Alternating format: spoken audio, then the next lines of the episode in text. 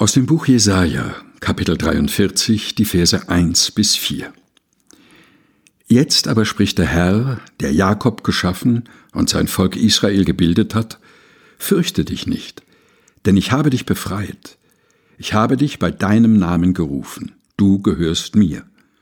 Wenn du durch Wasserfluten gehst, bin ich bei dir. Reißende Ströme spülen dich nicht fort. Wenn du durchs Feuer gehst, verbrennst du nicht. Die Flammen können dir nichts anhaben. Denn ich bin der Herr dein Gott. Ich bin der Heilige Israels, der dich rettet. Ich habe Ägypten als Kaufpreis für dich bezahlt, dazu noch Nubien und Seba. Du bist kostbar und wertvoll für mich, und ich habe dich lieb. Jesaja Kapitel 43, Vers 1 bis 4 aus der Basisbibel der Deutschen Bibelgesellschaft, gelesen von Helga Heinold.